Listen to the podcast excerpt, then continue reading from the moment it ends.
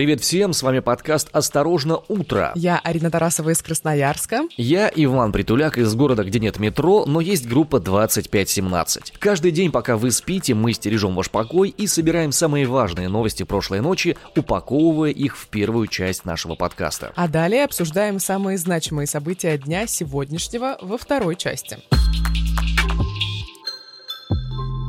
Пятый самолет за месяц, девятый с начала года. Спасатели наконец смогли вылететь на место предполагаемого крушения самолета Ан-26 в Хабаровском крае.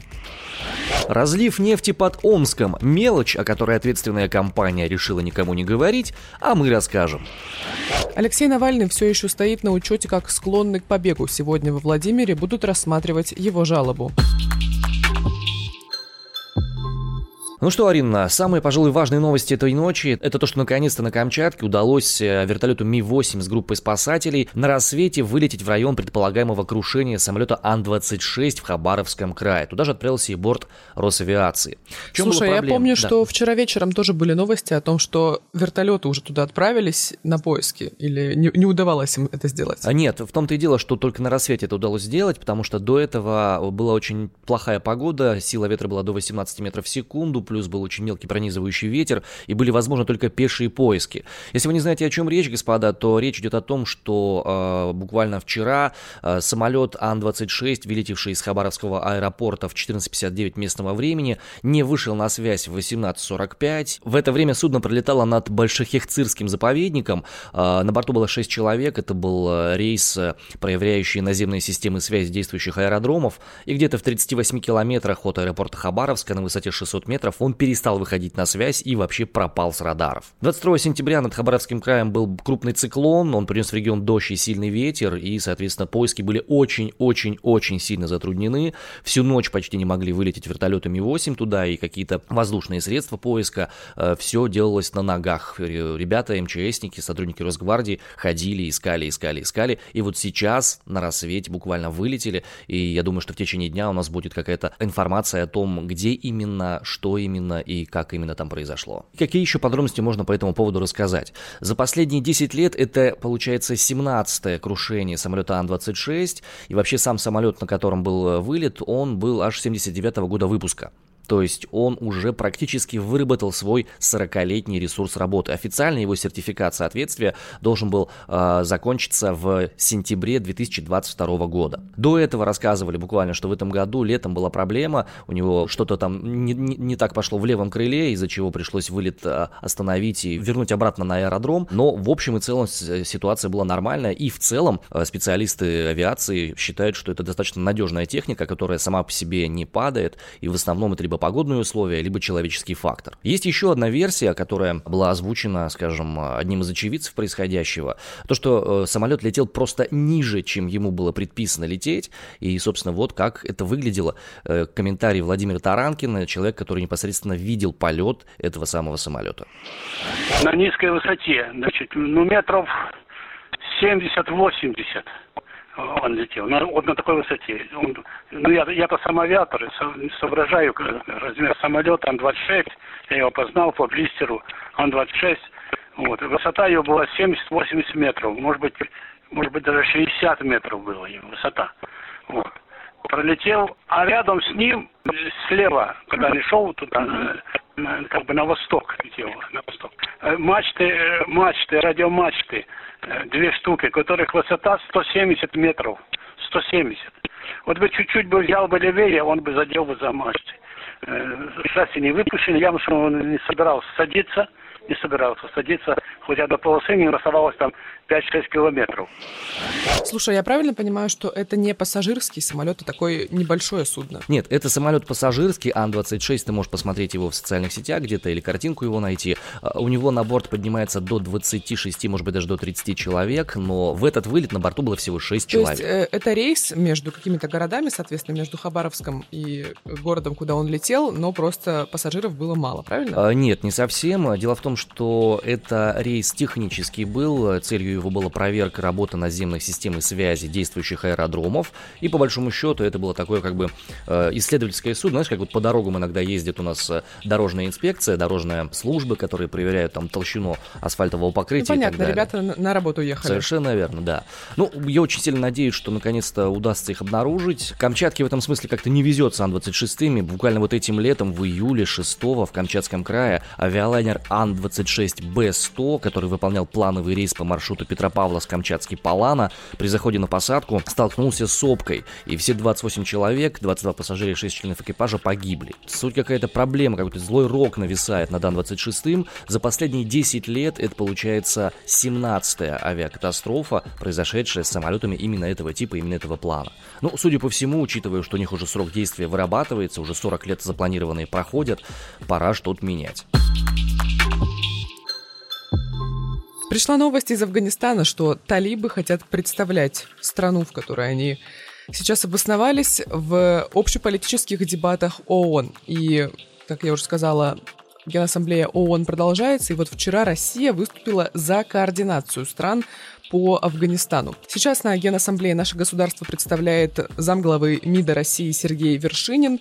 И вот вчера на встрече э, на полях сессии в Нью-Йорке он выступил со следующим заявлением. От имени России он такие предложил последовательные подходы к ситуации в Афганистане. Россия предлагает нормализовать ситуацию. Также Россия видит необходимость координировать подходы международного сообщества, видит необходимость решения гуманитарных проблем через координацию международного сообщества. Ну, то есть как бы разделить между странами ответственность за координацию всех процессов в Афганистане с гуманитарной помощью. И что любопытно, добавил Вершинин, наибольшую ответственность за координацию стран несут те государства, чье военное присутствие в Афганистане длилась два десятка лет, ну так прозрачно, намекая на Соединенные А я Штаты думал на. СССР. Ну и как бы на Америку тоже, я считаю. Ну, окей. Вообще, это хорошая история. Те, кто больше всего там все напортил, пусть все исправляют. Но я думаю, что и от российского следа там тоже отказываться не стоит, потому что это Афганистан давний предмет для интересов для нашего тоже э, военного ведомства, да и для наших геополитических интересов. Поэтому, если хотим, чтобы все было хорошо, надо действительно собраться все миром и как-то это дело все упаковать и успокоить. А вот в понедельник один из представителей ООН получил от представителей Талибана сообщение о том, что они хотят войти и получить возможность выступать на Генассамблее ООН. Не стал он давать никакого ответа, как это обычно бывало. Он переложил голосование на общеполитическую дискуссию Ген- Генеральной Ассамблеи ООН. Ну, посмотрим, как вообще будут развиваться все эти события и обстоятельства, потому что, ну, я, например, считаю, что талибы просто не могут войти в Генассамблею ООН, потому что это террористическое движение, экстремистское, которое в России запрещено, я напомню. Ну, не только в России. Но с другой стороны, если признают, что они теперь официальная власть в Афганистане, то не пустить представителей Афганистана не получится в ООН, потому что оснований для отказа не Ну, будет. слушай, я, знаешь, руководствуюсь чисто такими моральными догмами, то, что как это, они столько всего в Афганистане ужасного и очень страшного сделали, а сейчас их пустят в Генассамблею ООН, миротворческой организации. Слушай, ну давай, нам, давай зафиксируем мысль, что ООН это не то чтобы сугубо миротворческая организация, это скорее система координации усилий разных стран по общепланетарным проблемам, и не только. И поэтому, соответственно, э, там состоят самые разные страны, вне зависимости от их морального облика, поскольку на высоком уровне мораль постепенно теряет свою силу и начинает играть больше геополитические какие-то интересы. Посмотрим, как будут развиваться события. Я думаю, что сегодня-завтра у нас будут более точные подробности, будет ответ Генассамблеи ООН, согласны ли они на эти действия или не согласны. Но идея с координацией усилий по гуманитарной помощи, мне кажется, это вполне адекватно и очень даже по-сибирски. Итак, господа, ни для кого не секрет, что Сибирь и Крайний Север это такие нефтяные места нашей драгоценной родины огромной. Это то, на чем наша родина сидит и будет продолжать сидеть длительное время. И как это бывает со всякими сложными производствами, иногда происходят, ну, скажем, такие небольшие проблемы. Вот, допустим, этим летом, совершенно недавно, э, в Омске, неподалеку от Омска, под селе Пикетное, произошел разлив нефти да, компания Транснефть случайно разлила нефть на 800 квадратных метров. Ну, такое бывает, ну, такое произошло. И фишка в том, что никому об этом ничего не сказал. Блин, я просто обожаю эти комментарии в духе «Ну, они случайно разлили нефть, поэтому, ну, так получилось». Ну, бывает. Ну, серьезно, да. Вот Транснефть Западная Ну да. Сибирь в июне преподнесла подарок жителям Марьянского района. Чего-то там во время работ на трубопроводе пошло не так, и 800 квадратных метров благородной омской земли оказались отравлены вылившимися нефтепродуктами. Э, Пробы почвы взяли, уровень загрязнения высокий, предприятие в момент произошедшей на это никак не отреагировало, пришлось вмешаться прокуратуре, направили следственные органы соответствующие и э, скрывали от местных жителей и от чиновников то, что это произошло. Прям вот напрямую. Что-то мне это напоминает.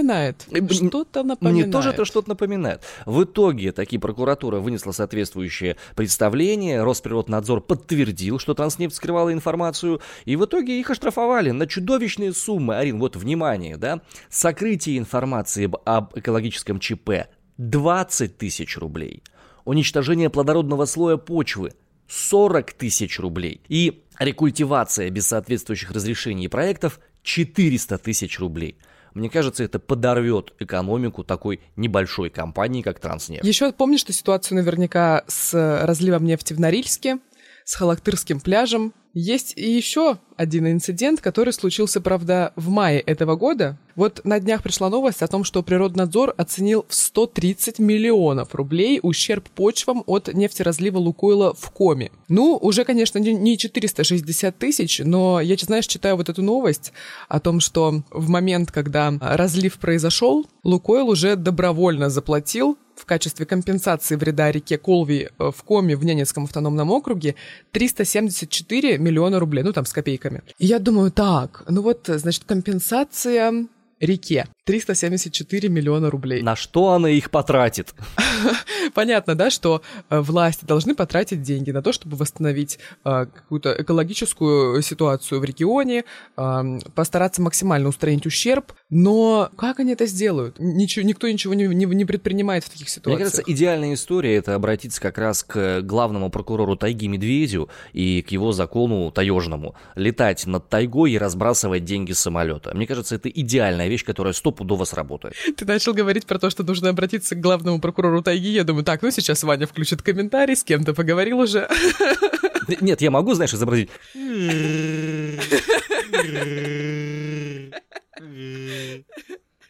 А медведи так разговаривают, да? Со мной, да. Сегодня, 23 сентября, областной суд во Владимире рассмотрит жалобу Навального на статус склонного к побегу. Как ты помнишь наверняка, после того, как э, Алексея Навального задержали и дали ему срок на два с половиной года примерно по делу и в Роше, он сейчас сидит во Владимирской области, а, его признали склонным к побегу. Помнишь такую ситуацию? Да, конечно, естественно, помню, внимательно за этим отслеживал. Ты что, это же из-за Омска частично и произошло. Когда в Омске самолет с Навальным сел, мы же смотрели за всем происходящим, наблюдали точно, это тщательно. в Омске произошло. Конечно, да. Это было одно из главных вообще событий жизни Сибири. Главное событие города.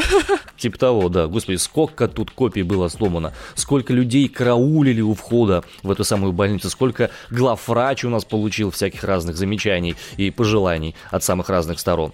Так он же ж потом вли- э, потерялся в тайге и потом нашелся в тайге. Самый, тот самый главврач, который комментарий давал, да. Не знаешь эту историю? А, Отдельно Нет, не ссылочками знаю, пришлю. расскажи. Уф, Сейчас, да, боюсь, для этого нет времени, потому что там важнее про э, ситуацию сегодняшнюю поговорить. Но в двух словах, если э, были в двух претензии к главврачу Браховскому, нашей БСМП, в которой лежал Навальный, за то, что он не вовремя, не ту и не так информацию преподает, после чего э, ситуация с Навальным завершилась, э, его взяли под стражу, он оклемался, вернулся, вот это все произошло. Мураховского повысили, э, он стал э, одним из э, главных чиновников здравоохранения нашей области, и потом он поехал в лес на охоту и потерялся там. Ну, хороший. Больше, чем на сутки, а потом нашелся. Говорит, Ну, это были ел грибы и ягоды, работы, да. видимо, в тайге. Я вот мне кажется, что с ним в тайге тоже кто-то поговорил примерно таким образом. И его поведение очень сильно изменилось с тех пор.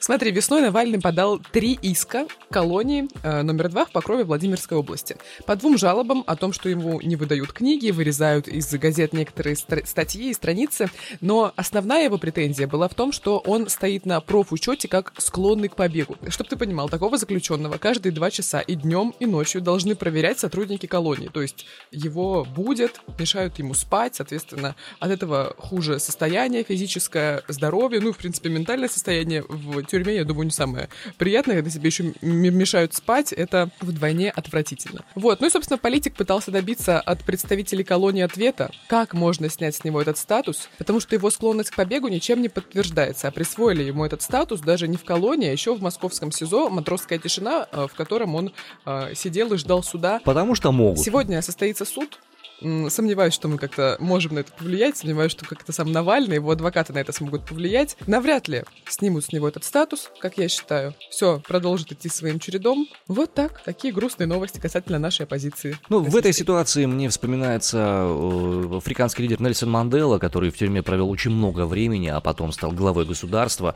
Не хочу проводить параллели, но по уровню коррупции Россия находится где-то на уровне африканских стран, поэтому возможно, что в этом случае параллели вполне уместны. Ну, сам Навальный говорит, что он попал в бесконечный порочный круг.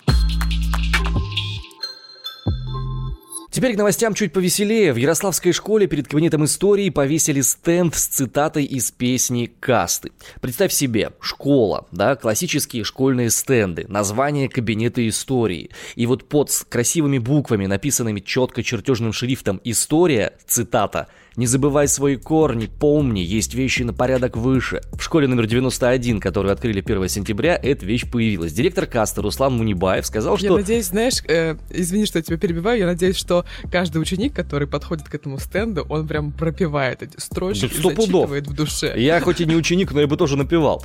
Так вот, директор каста сказал, что группа не возражает против такого цитирования. Э, их тегнули в соцсетях, они увидели это фото и повеселились. Это хороший фактор. Но слушай, э, творчество творчество Оксимирона изучают на уроках литературы, почему бы на уроках э, истории не висели какие-то такие цитаты? Я слишком давно выпустилась со школы? Да, судя по всему, да. А буквально в позапрошлом году была история, когда э, исследовали поэтов 20 э, века, Маяковского, Мендельштама, и один из учеников привез э, стихотворение Оксимирона, не помню точно какое, э, в качестве как будто бы это одно из неизданных стихотворений Осипа Мандельштама. И учительница не догадалась, что это не так. Что говорит очень много о Мандельштаме, Оксимироне, об учительнице и об Оксимироне на самом деле. Человек крутой стилист, мог очень хорошо подделаться под творчество. Ну и сам по себе достаточно клевый стихоплет. Так вот, кабинет истории подходит под эти строки. Ну, стали люди дальше развивать мысли. Стоп, а что еще можно писать на стенах, на каких предметах? Я только, я только у тебя хотела спросить, вот если бы ты декорировал школу и решал, чтобы написать на стендах, например, в школе своих детей, вот какие бы цитаты из каких песен? Стопудово в столовка я бы написал «Пойду куплю, что похавать, прощаться не будем». Это это вот ага. точно, да? Чтобы дети не бегали по коридорам. Эй, братка, постой, куда спешишь? Присядь со мной, расскажи, как жизнь. Ну и идеально, мне кажется, большими золотыми буквами над выходом, я подчеркиваю, над выходом из учительской я бы написал следующее. Вокруг шум, пусть так, не кипишуй, все ништяк. Переходим к блоку нашей увлекательной географии. Здесь мы рассказываем о погоде в тех местах, в которых вы очень сильно навряд ли когда-то окажетесь. Но об их существовании вы знать должны. В Тупице Пермского края ничего сложного, плюс 10 и солнце. Забайкальский край, деревня Дуроя, порадует жителей простыми вещами, плюс 18 и легкий дождь. А в Волгоградском Тармасине, не торопясь, идет дождик и плюс 14. Вы слушали подкаст «Осторожно, утро». Каждый будний день два сибирских журналиста журналиста. Я Арина Тарасова из Красноярска. И я Иван Притуляк из Омска. Рассказываем вам о новостях и о том, что случилось в стране, пока вы спали. Слушайте нас на всех подкаст-площадках, ставьте 5 звезд на Apple подкастах и пишите комментарии. Встречайте с нами новый день и будьте в курсе всех новостей. До завтра.